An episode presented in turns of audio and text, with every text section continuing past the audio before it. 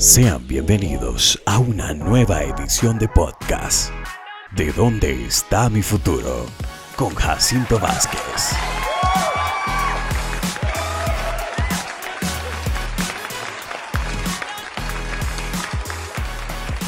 Hola, ¿qué tal mi gente hermosa? Un gusto poder, poder, nuevamente estar con ustedes aquí. Como ustedes saben, quien les habla su y hermano Jacinto Vázquez. Un episodio más de ¿Dónde está mi futuro? Donde compartiremos ideas, anécdotas para juntos crecer y ser mejor persona. Hoy no estoy solo, hoy me encuentro con una invitada de lujo, la cual estará conmigo compartiendo, hablando de muchos temas interesantes. Ella es cubana, también eh, por algún momento de su vida se ha preguntado, como nosotros todos los que compartimos en esta comunidad, ¿dónde está mi futuro? Ella se llama Gabriela. Hola Gabriela, bienvenida al podcast ¿Dónde está mi futuro? Hola, ¿cómo estás, Jacinto? Muchas gracias por invitarme. Bueno, un gusto tenerte aquí. Eh, para mí es un placer tenerte y compartir con todas las personas, porque siempre es, es necesario compartir ideas nuevas, eh, motivar a aquellas personas que quizás tienen sueños igual que nosotros o tienen metas que alcanzar. Y me llamó mucho la atención porque siempre este, conversamos sobre Cuba y siempre me cuentan las anécdotas que has vivido desde muy pequeña ya. Y yo te pregunto hoy, durante esta comunidad que nos está escuchando y nos estará viendo a través de un video, ¿en algún momento te has preguntado de tu vida dónde está mi futuro? ¿Quién es Gabriela? Sí, desde muy chiquita me pregunté dónde estaba mi futuro, porque es algo, es una pregunta muy típica en Cuba y desde que eres pequeña lo estás escuchando en tus familiares. La mayor parte del tiempo tú vas a escuchar a tu familia, a tus padres, abuelos, pensar en una manera de prosperar dentro del país o por otra parte, salir del país. Entonces, desde muy chiquita siempre me imaginé dos caminos de mi vida. Uno, salir del país y tener un futuro que desconocía y crearlo mientras, mientras eh, no sé, mientras tenía nuevas experiencias y esas cosas. O la otra manera, quedarme en Cuba y ser maestra o tocar el clarinete porque es un instrumento que toco desde muy pequeña.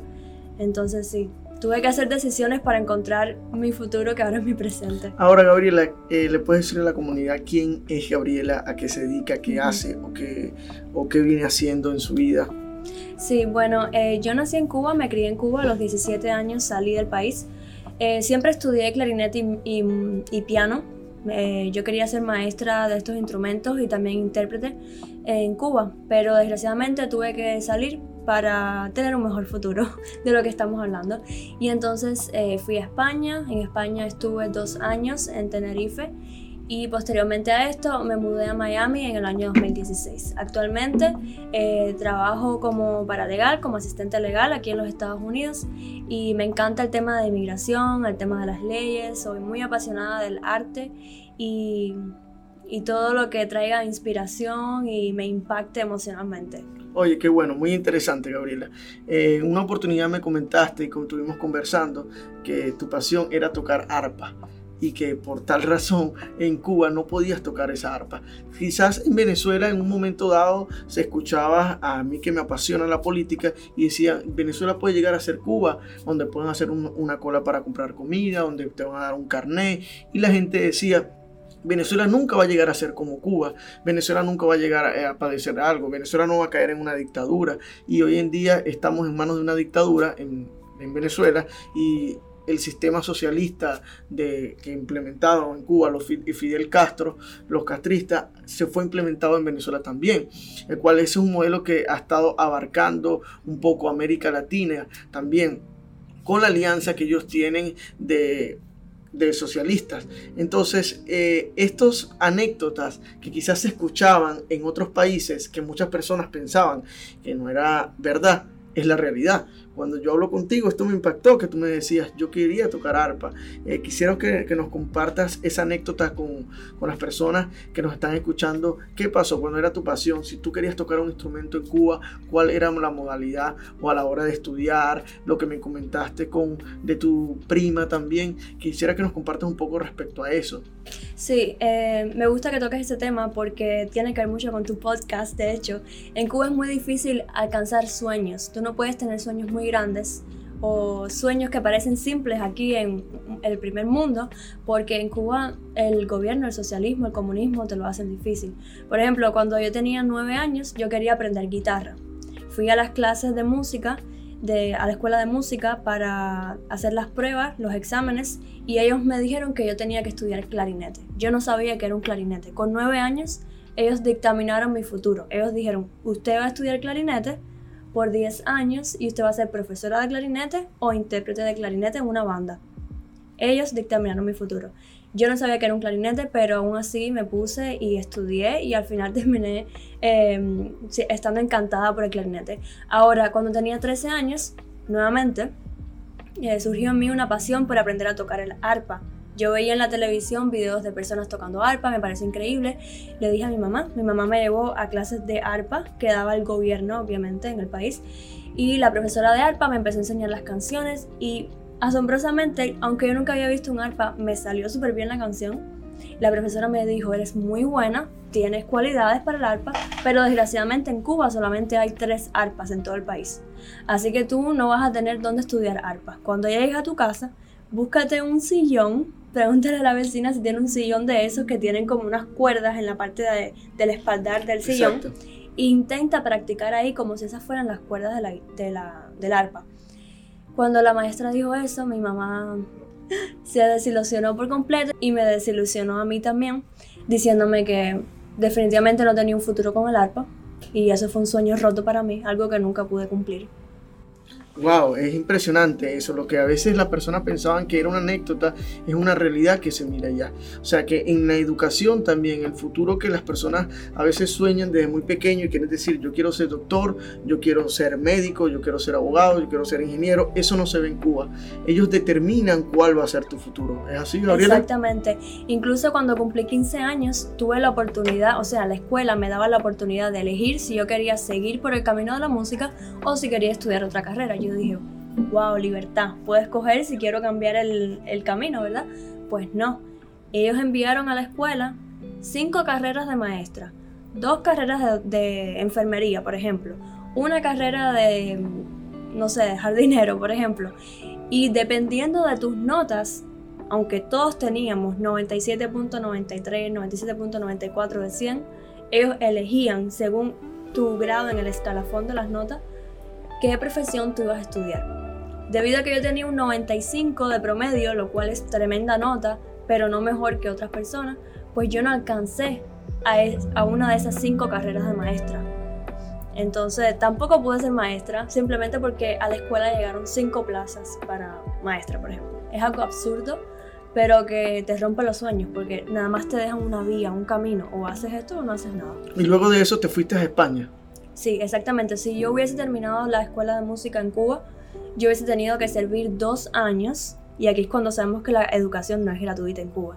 Yo hubiese tenido que, haber, que trabajar por dos años para el gobierno gratuitamente, no me iban a pagar nada, o creo que me pagaban como cuatro dólares al mes, una cosa así, ridícula. Y después no iba a poder salir del país, porque ya era mayor de edad y porque todo se complicaba. Hay muchas personas que, quizás eh, nos están escuchando y quizás tienen sueños, pueden ser venezolanos, cubanos, eh, de Centroamérica y este, quizás, quizás se quedan impresionados por lo esto que están escuchando como yo en algún momento dado. Pero sí, ¿qué te motivó a avanzar o a crecer? ¿Algún momento pudiste pensar o preguntar que preguntarte a ti misma que no podías alcanzar tus sueños. Tenías un sueño desde pequeña que hoy lo ves plasmado o aún tienes muchos sueños. Todos tenemos sueños, ¿verdad? Pero en ese momento dado quizás pensaste como que, wow, mis sueños los veo cada vez más lejos estando en Cuba. Exactamente. Muchas veces sentí que bueno, de hecho sucedió. No pude alcanzar mis sueños en Cuba de ser maestra, no pude alcanzar mi sueño de tocar el arpa. Esas son algunas de las cosas más simples. No podía tener un trabajo digno donde ganara suficiente dinero para tener una vida normal. Eh, no podía mm, eh, viajar, no podía conocer el mundo porque el gobierno no me lo permitía, no podía cumplir ninguno de mis sueños. Entonces, ¿cuál era mi sueño principal cuando ya me convertí en adolescente, cuando ya fui más madura? Mi sueño principal era salir del país. Salir de Cuba. Exactamente, salir de Cuba. Esa fue mi meta y la cumplí. Gracias a mis padres también, claro, que, me ayudaron a salir. Claro. Entonces, ahora ha ido alcanzando por tus sueños poco a poco y has salido, has recorrido un poco eh, el mundo, has viajado a varios países. Este, crees que has logrado tus sueños? ¿Qué te ha impulsado? ¿Hay una fuerza mayor? ¿Eres cristiana? ¿Qué te impulsa también a poder alcanzar tus sueños? Quizás hay muchas personas que puedan estar en Cuba o, en otros países, quizás no están en una dictadura, pero pueden estar en una dictadura interna o mentalmente. A veces nosotros nos ponemos barreras. ¿Qué tú le dices a estas personas que, que no hasta el momento no han podido alcanzar sus sueños? Sí, bueno, yo tengo mucha fe eh, no soy perfecta, hay veces que obviamente mi fe no es la más fuerte, pero siempre está ahí. Y cuando estaba creciendo en Cuba y me puse esta meta de salir del país, soñaba todas las noches, visualizaba mi vida en los Estados Unidos, mi vida en una escuela estudiando. Me veía a mí en un carro viendo paisajes bonitos como las imágenes que veía en las películas. Veía montañas, veía carreteras limpias, lindas, perfectas, sin huecos. Veía mercados con comida, veía, no sé, dulces, cosas que en Cuba nunca veía. Cosas tan pequeñas que quizás para otra persona es insignificante. Exacto. Este, para allá están tan valioso. Exactamente, y te hace feliz. Ahora, tú me comentaste algo que tu mamá cuando fue al aeropuerto, eh, ¿qué fue lo que le pidió un oficial? Sí, eh, un oficial de la aduana le pidió a mi mamá, de hecho, que la próxima vez que viniera le trajera caramelos y chocolates para su hija. Wow. Entonces, quizás hay tantas personas que, que, no valoran cosas que puedes luchar por lo, por lo que tú quieres y, y correr por lo que tú deseas. Exacto. Entonces, como estaba diciendo, creo que básicamente fue mi fe lo que me hizo alcanzar mis sueños. Y ahora estoy aquí y estoy tan feliz, siento que puedo alcanzar lo que yo me proponga. Ok, eh, Gaby, me comentabas un poco que eh, eres devota y tienes mucha fe. Ahora, eh, por lo que se escucha y lo que se dice de Cuba, dicen que es un país donde hay mucha santería, santería donde predomina mucho santero, la brujería. ¿Qué hay de cierto eso? Sí, eso es muy cierto. En Cuba hay una mezcla increíble entre el catolicismo y la santería. Eh, son religiones africanas que trajeron los, los, africanos cuando fueron transportados como esclavos a Cuba. Y esta religión africana se unió con la católica. Entonces es muy común en Cuba que todas las personas aunque sean católicas cristianas crean de cierta manera en la santería. Exacto bueno, eh, quizás eso también ha traído también tanta pobreza, ruina eh, y también como establece las escrituras que el pueblo carece por falta de conocimiento y están tan encerrados, tan, tan secuestrados por este sistema que los ha llevado a, a creer en cosas que quizás lo que hace es hundir más a la persona y, no fortalecer su alma y su espíritu como, como quizás hay otros países, pues porque vemos que eh, las personas con las que quizás están vinculadas a esto hay una energía negativa que transmiten, ¿verdad? Sí, ah, bueno, eh, hay algunas partes de las religiones africanas, afrocubanas, que pueden ser bien negativas pero otra parte de esa religión, de hecho, es muy positiva. Eh, creen en un Dios, eh, le desean el bien a las personas, no hacen nada mal. Ahora, ¿qué opino yo? Y un poco aquí para debatir contigo también. Yo pienso, yo pienso que lo que más ha afectado al país es la falta de fe. ¿Por qué? Porque en Cuba durante todo el tiempo que estuvo Fidel Castro, hasta el año 1997, no se podían celebrar las Navidades. Exacto. Entonces, cuando tú quitas a Dios de la sociedad, la sociedad cae, ¿verdad? Tenemos un caos en la sociedad. No hay creencias en Dios, no hay valores, no hay moral, no hay respeto. Las personas han sido forzadas a elegir entre bautizar a sus hijos o dejar el trabajo, como es el caso de mi abuela. Ella no pudo bautizar ni a mi mamá ni a mi tío porque la iban a echar del trabajo. O, por ejemplo, simplemente asistir a la iglesia. Haciendo eso podías perder tu trabajo. Entonces, eh, ¿qué vemos? Una sociedad que ha sido también forzada a hacer cosas ilegales, comprar comida en el mercado negro, que eso debería ser... Algo tan normal. que Exacto, sí, pero que tú tengas que comprar leche en el mercado negro, eso sucede en Cuba. Y entonces las personas se vuelven criminales por el simple hecho de tratar de buscar una manera de sobrevivir. Entonces, quitando a Dios, forzando a las personas a hacer esto, la sociedad obviamente es algo que el país no avanza, vamos. Encima del modelo económico que tienen, que está bien malo, que ya se sabe que no funciona, le quitas a Dios Entonces, imagínate. Sí, pero eh, cuéntame algo. Hubo una Cuba que despertó, que sucedió, eh, que se manifestaron, que salieron a las calles, que, que, que despertó una esperanza, no solamente en Cuba, sino en América Latina, en los cubanos que están regados por el mundo, esa Cuba que está despierta, esa Cuba que tiene esperanza de vivir, esa, esa, esa Cuba que está preguntándose, ¿dónde está mi futuro? ¿Qué pasa con esa Cuba? ¿Qué, qué opinión das de, de, esa Cuba, de estas personas que salieron a, a, a, protestar y todas estas cosas? Sí, bueno, el, eso sucedió el 11 de julio de 2021 y yo te puedo decir que ese día fue el día que más orgullosa yo estuve de mi país, de mis raíces. Estuve tan orgullosa, de, yo estaba mirando mis, mi Facebook y mi Instagram, mirando 24 por 7 todos los videos de mi gente en las calles. Yo quería estar ahí con ellos porque durante mi generación yo nunca he presenciado un hecho como este. El cubano tiene mucho miedo de salir a la calle porque si sales te meten preso. Está el caso de Luis Robles, no sé si has escuchado sobre ¿Sí? él, que salió con un cartel que dice libertad liberen a los presos políticos y lo metieron preso a él, simplemente por salir con un cartel. Entonces cuando yo vi esta multitud sin miedo saliendo a las calles, enfrentando al gobierno, a la dictadura, me sentí súper orgullosa y creo que, que me dio más esperanza con respecto a mi país. Creo que mm, se avecina un cambio pronto eh, y un mejor futuro para Cuba. Amén, así es. Ahora, Gaby, una pregunta. ¿Tú crees que el sueño de cualquier persona lo determina el lugar donde esté o lo determina la persona lo que quiere? Yo creo que la persona.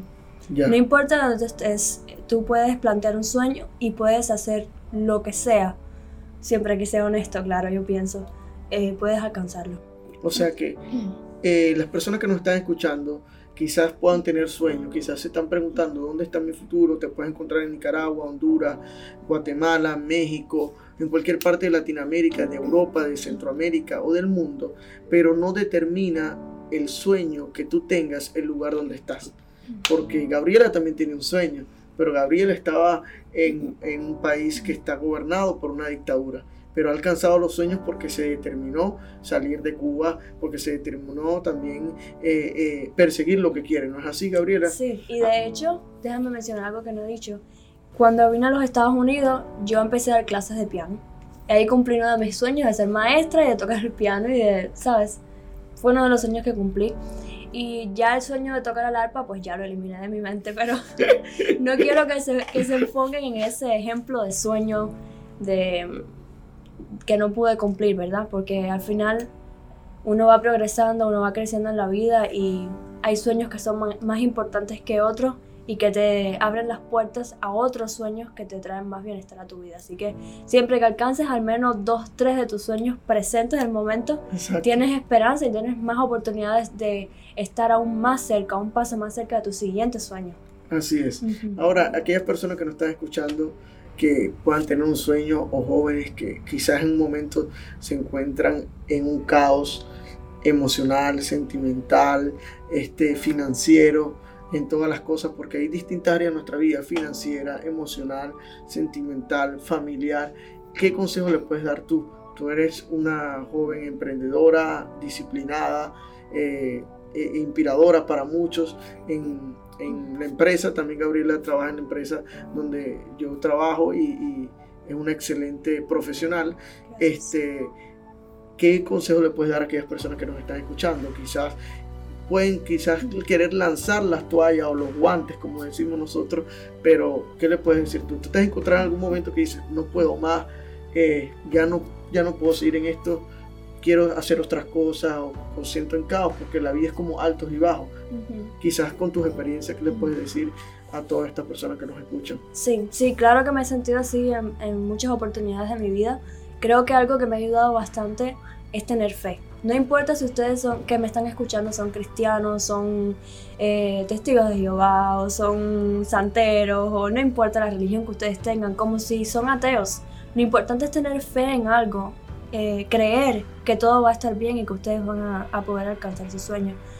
Eh, la fe mueve montañas, como dice el dicho. Siempre uh -huh. que tengamos un granito de fe en nuestro corazón, en nuestra mente, vamos a poder alcanzar mucho. Y otra cosa que me, ayudó, que me ha ayudado mucho a mí es tener buenas personas alrededor mío. Aunque sea una persona que tengas al lado tuyo, que sea positiva, que sea una persona que te quiera, que te dé amor, un amigo, un familiar, cualquier persona, un vecino. Esa persona siempre va a estar ahí para apoyarte y para animarte. Entonces nunca se sientan solos. Eh, siempre cuenten con esa persona cercana que tienen a ustedes. Estoy segura que todos al menos tienen a alguien. Exacto. Con quien pueden contar siempre. Y, y bueno, la fe, fe número uno. Así es. Bueno, bueno, muchas gracias Gabriela por compartir con nosotros en este podcast donde está mi futuro, donde yo sé que este mensaje le llegó a varias personas que nos van a estar escuchando y algo que me llevo, que creo que es mi bandera día a día, es la fe.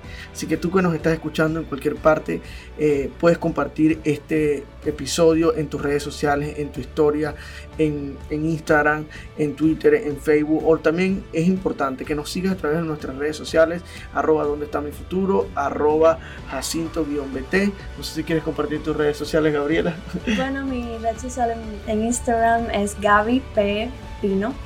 Ok, pueden seguir a Gaby también y compartir con nosotros, dejar los comentarios y comparte este episodio. Creemos que tú naciste para cosas grandes y puedes sacar la mejor versión de ti. Así que ten fe, como dijo Gaby, y fortalece tus sueños. Y aquí estamos en un episodio más de ¿Dónde está mi futuro? Chao, chao, que Dios lo bendiga. Gracias.